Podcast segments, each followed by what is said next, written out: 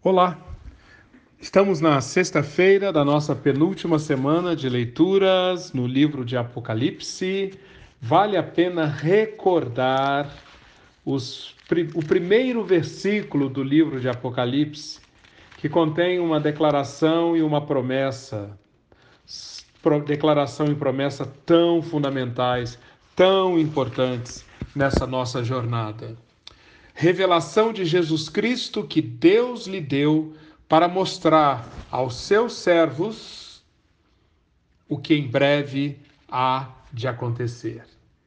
Revelação de Jesus Cristo que ele deu aos seus servos para mostrar o que em breve há de acontecer. Bem-aventurado o que lê, ouve e guarda as palavras desta profecia. Com base então nessa declaração que estamos aqui tendo revelações, o véu é retirado e nós podemos então ver o que está por debaixo do véu. O véu é retirado, nos permitindo ver a Jesus Cristo através de diversos símbolos, através de diversas cenas que mostram o que em breve há de acontecer. Pois bem, nesta sexta-feira eu quero convidar você a completar a leitura do capítulo 19. Ao longo desta semana nós lemos o capítulo 17, 18 e estamos no 19. E agora, a partir do versículo 6, eu quero que você preste bastante atenção, porque você está convidado, você está tendo uma revelação de algo muito, muito, muito especial. É um casamento. Sim, você está recebendo um convite para assistir e participar de um casamento. Pois bem, o Cordeiro, aquele que nos foi revelado no capítulo 5, aquele que está diante do trono, aquele que é imaculado, que é santo, que é poderoso, aquele, o único, o único com autoridade para abrir os selos, aquele que derrota a besta, o dragão, aquele que leva a história até a sua consumação, esse cordeiro que foi morto e venceu. Esse cordeiro está se casando. E nós estamos aqui, a partir do versículo 6, participando ou assistindo a cena das bodas do Cordeiro.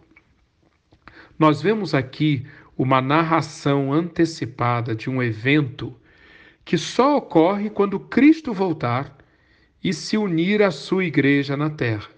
Mas o livro de Apocalipse, como já temos visto, ele não é muito preso à cronologia, ele não está confinado à linha do tempo. Então, Devido à fluidez do livro de Apocalipse, não há nenhum problema, não há nenhum conflito em nós vermos aqui a cena do casamento do Cordeiro, mesmo antes da volta de Cristo ser mostrada com todo o seu esplendor. O que, que acontece aqui? Primeiro chama a atenção uma voz de numerosa multidão sim, uma voz de numerosa multidão.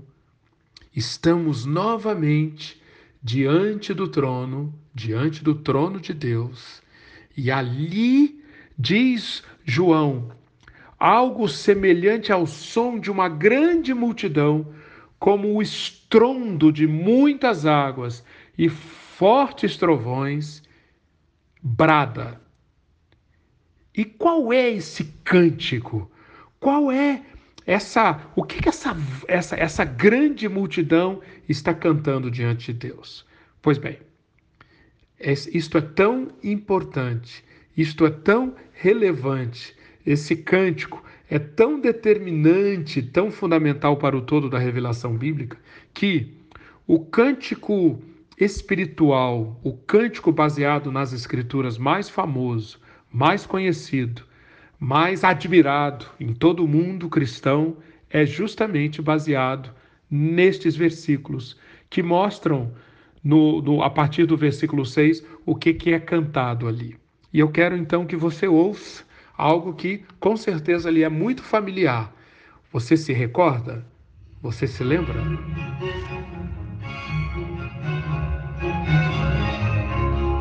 Aleluia,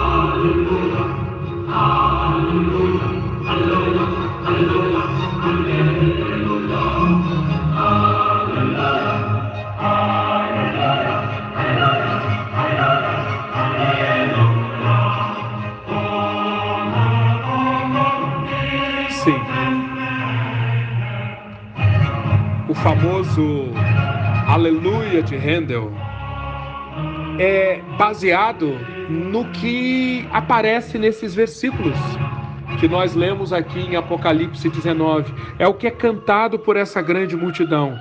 E já não era sem tempo, não é? Depois de termos acompanhado ao longo do livro tantas manifestações do mal, tantas cenas em que fomos obrigados a conviver com dragão, monstros, gafanhotos, escorpiões, tremores, tantos e tantos símbolos para apresentarem o mal. Agora, finalmente, chegou o momento em que é declarado que reina o Senhor, o nosso Deus, o nosso Deus passou a reinar. Por isso, por isso, nada menos ou nenhuma outra palavra é mais aplicável a esta cena, ao que está acontecendo aqui, do que essa palavra tirada do Antigo Testamento e, curiosamente, usada apenas aqui, em todo o Novo Testamento. Aleluia! Deus seja louvado. Louvemos o Senhor. Aleluia! Aleluia! aleluia, diversas vezes ao longo desse capítulo 19.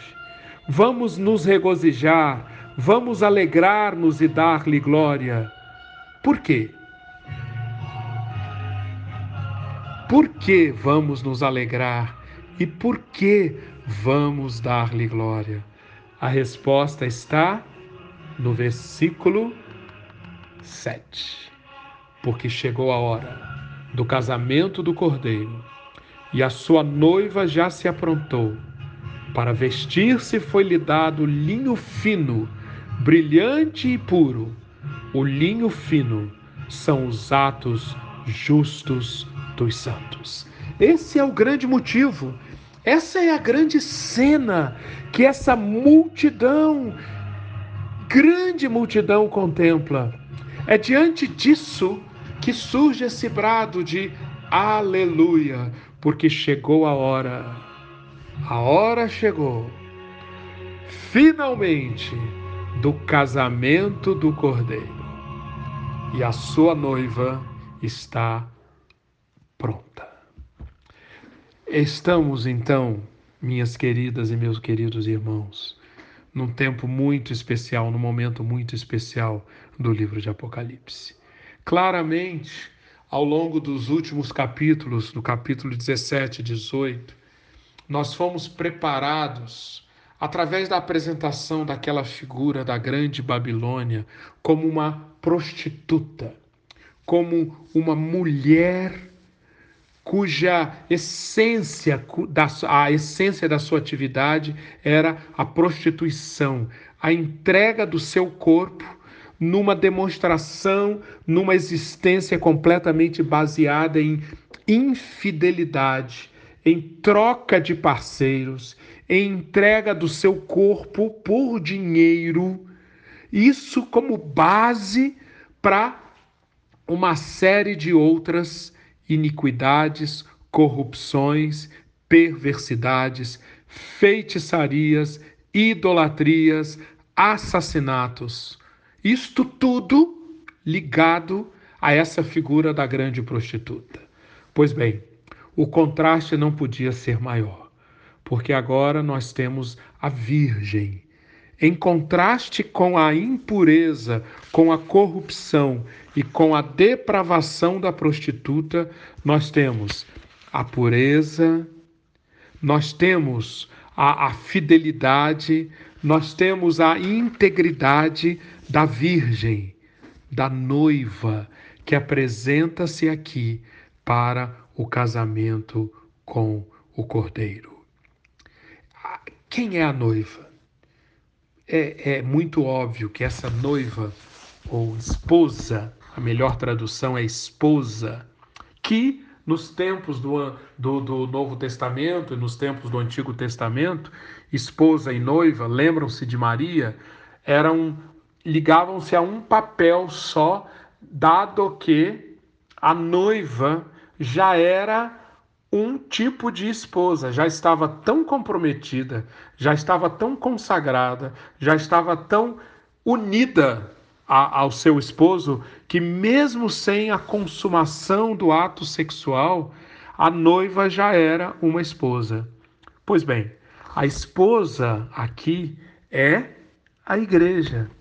Paulo, em Efésios capítulo 5, versículo 2, 27, fala que Cristo amou a igreja, a si mesmo se entregou por ela, para que a santificasse, tendo-a purificado por meio da lavagem de água pela palavra, para apresentar a si mesmo igreja gloriosa, sem mácula, nem ruga, nem coisa semelhante, porém santa e sem defeito. Esta esposa no Antigo Testamento era Israel. Agora, agora, esta esposa ganha a, a característica, ganha o perfil da igreja de Jesus Cristo. No Antigo Testamento, no livro de Osés, capítulo 2, versículo 19 e 20, o Senhor diz, na forma do, do, do, do profeta Isaías, do profeta Oséias, desculpem, a, a sua esposa. Desposar-te-ei comigo para sempre.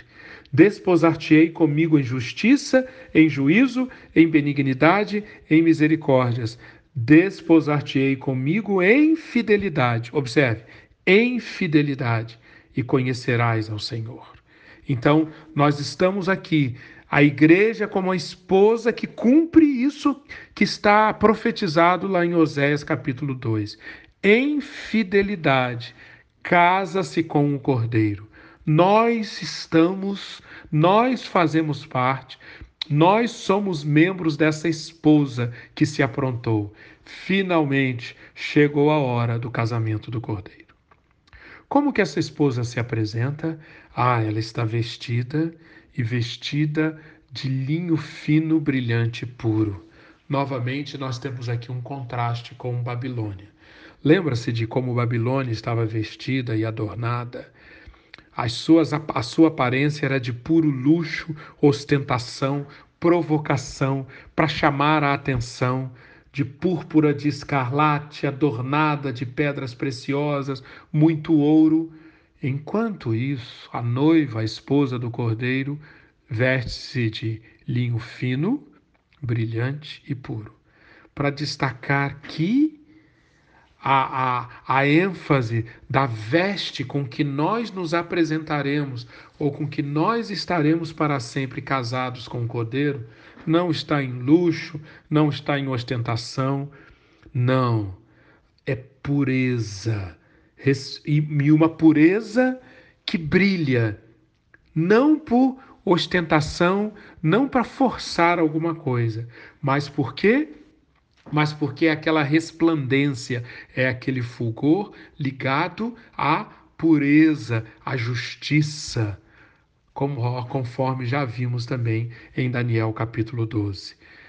João, na sua primeira carta, capítulo 3, versículo 2, versículos 2 e 3, diz: Amados, somos filhos de Deus, ainda não se manifestou o que havemos de ser.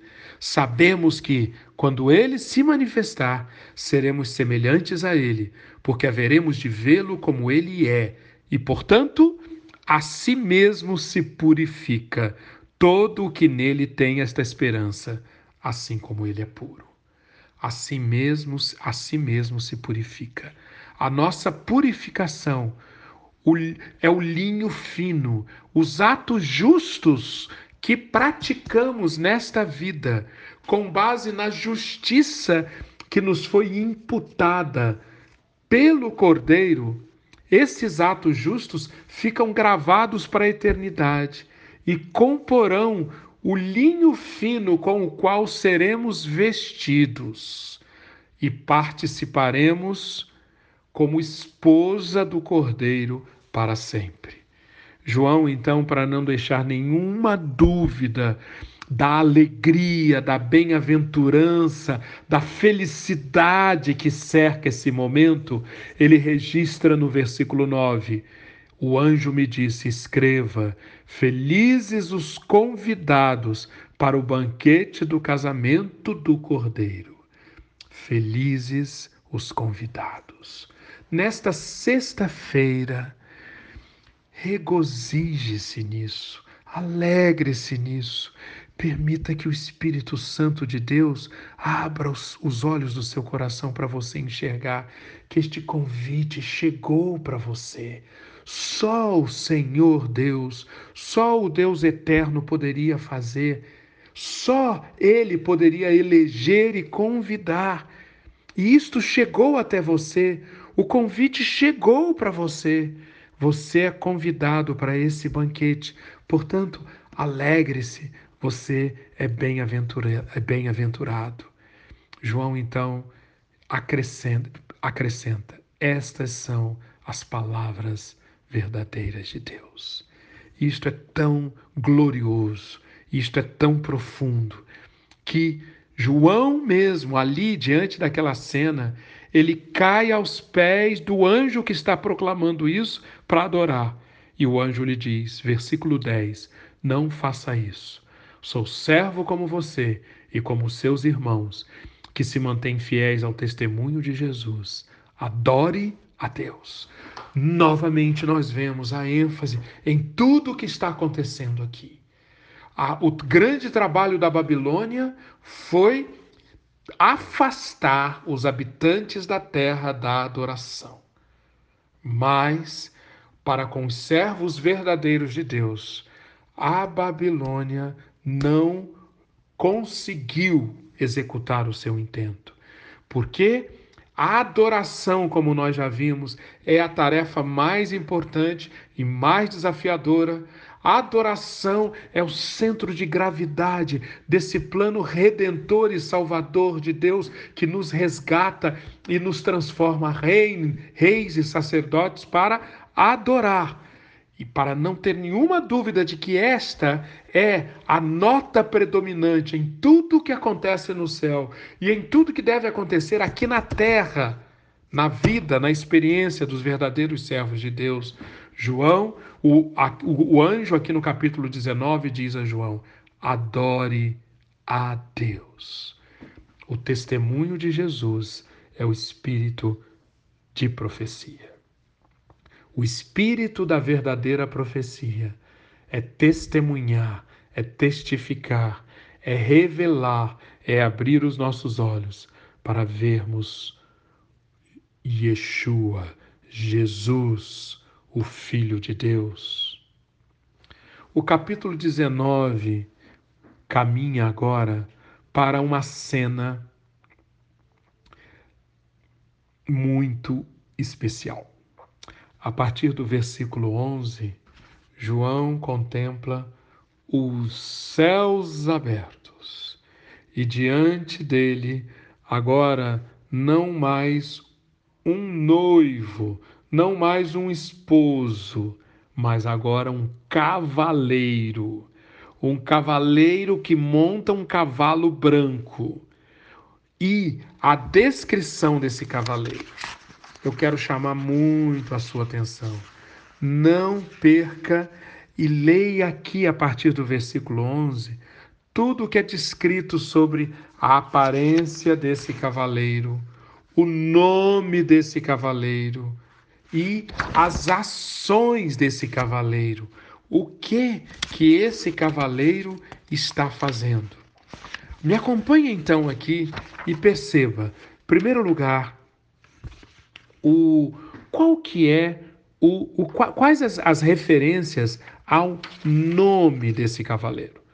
Primeiro, é dito aqui no versículo 11 que ele se chama fiel e verdadeiro. Em seguida, no versículo 12, é dito que ele tem um nome que ninguém conhece mais. Ninguém conhece. Só ele conhece ninguém mais. E no versículo 13, é dito que o nome dele é a palavra de Deus. Vejam essas três descrições. Seu nome é fiel e verdadeiro. Ele tem um nome escrito que ninguém conhece senão ele mesmo. E o seu nome é o Verbo de Deus. Fiel e verdadeiro. Novamente apontando para o fato de que um atributo essencial, fundamental de Deus e do Deus encarnado, que é esse cavaleiro, é fidelidade e verdade. Já temos acompanhado desde o início de, de, de, aqui de Apocalipse, com, com Jesus sendo mostrado assim como fiel e verdadeiro. Já fomos até o Antigo Testamento, já fomos até o Êxodo, para vermos que na essência de Deus, ali em Êxodo 34, estão as características de fidelidade e verdade. Portanto, não é surpresa que aqui, quando esse cavaleiro aparece, quando a vinda de Cristo se consuma, nós vemos um cavalo branco e o nome desse cavaleiro é fiel e verdadeiro. Agora também chama a atenção essa descrição que João faz, que ele tem um nome escrito que nenhum, ninguém conhece senão ele mesmo. O que, é que João quer dizer com isso? Por mais que conheçamos nós como seres humanos, por mais que conheçamos os atributos de Deus, por mais que nós consigamos descrever Jesus, nós nunca alcançaremos e nunca esgotaremos essa descrição. O nome de Jesus é inalcançável, é inesgotável. Ninguém conhece na sua totalidade senão Ele mesmo. E, finalmente, o nome dele é o Verbo de Deus, o Logos. Ele é Deus manifestado, expresso numa linguagem reconhecível. Esse é o nome de Deus. Quero recomendar que você continue essa leitura, reparando nas vestes, nos adornos desse cavaleiro. Repare na sua aparência e repare no que ele está fazendo. Faça isso durante essa sexta, esse final de semana. E se Deus quiser, na semana que vem, nós voltaremos ao final desse capítulo 19 e também cobriremos os capítulos seguintes do livro de Apocalipse. Será a nossa última semana, na qual nós estudaremos os capítulos 20, 21 e 22. Eu quero então pedir e rogar que você faça essas leituras e pedir a Deus, rogar a Deus que ilumine muito o seu entendimento e que você possa, como, como vimos no início dessa, desse, desse, desse nosso estudo, a partir de Apocalipse 1, 1, que Cristo seja revelado para você. Cristo seja revelado para você. E que você faça e experimente a resposta de Deus, a oração que nós estamos praticando a oração do Salmo 119. Abre os meus olhos, Senhor, para que eu veja as tuas maravilhas, para que eu veja estas, as tuas maravilhas nessa descrição das, das, da, do casamento do Cordeiro, da chegada, da volta de Cristo, que eu veja isso, veja as maravilhas aqui e desvie os meus olhos para que eu não veja a vaidade que isto seja cumprido na minha vida, hoje e para sempre. Em nome de Jesus. Amém.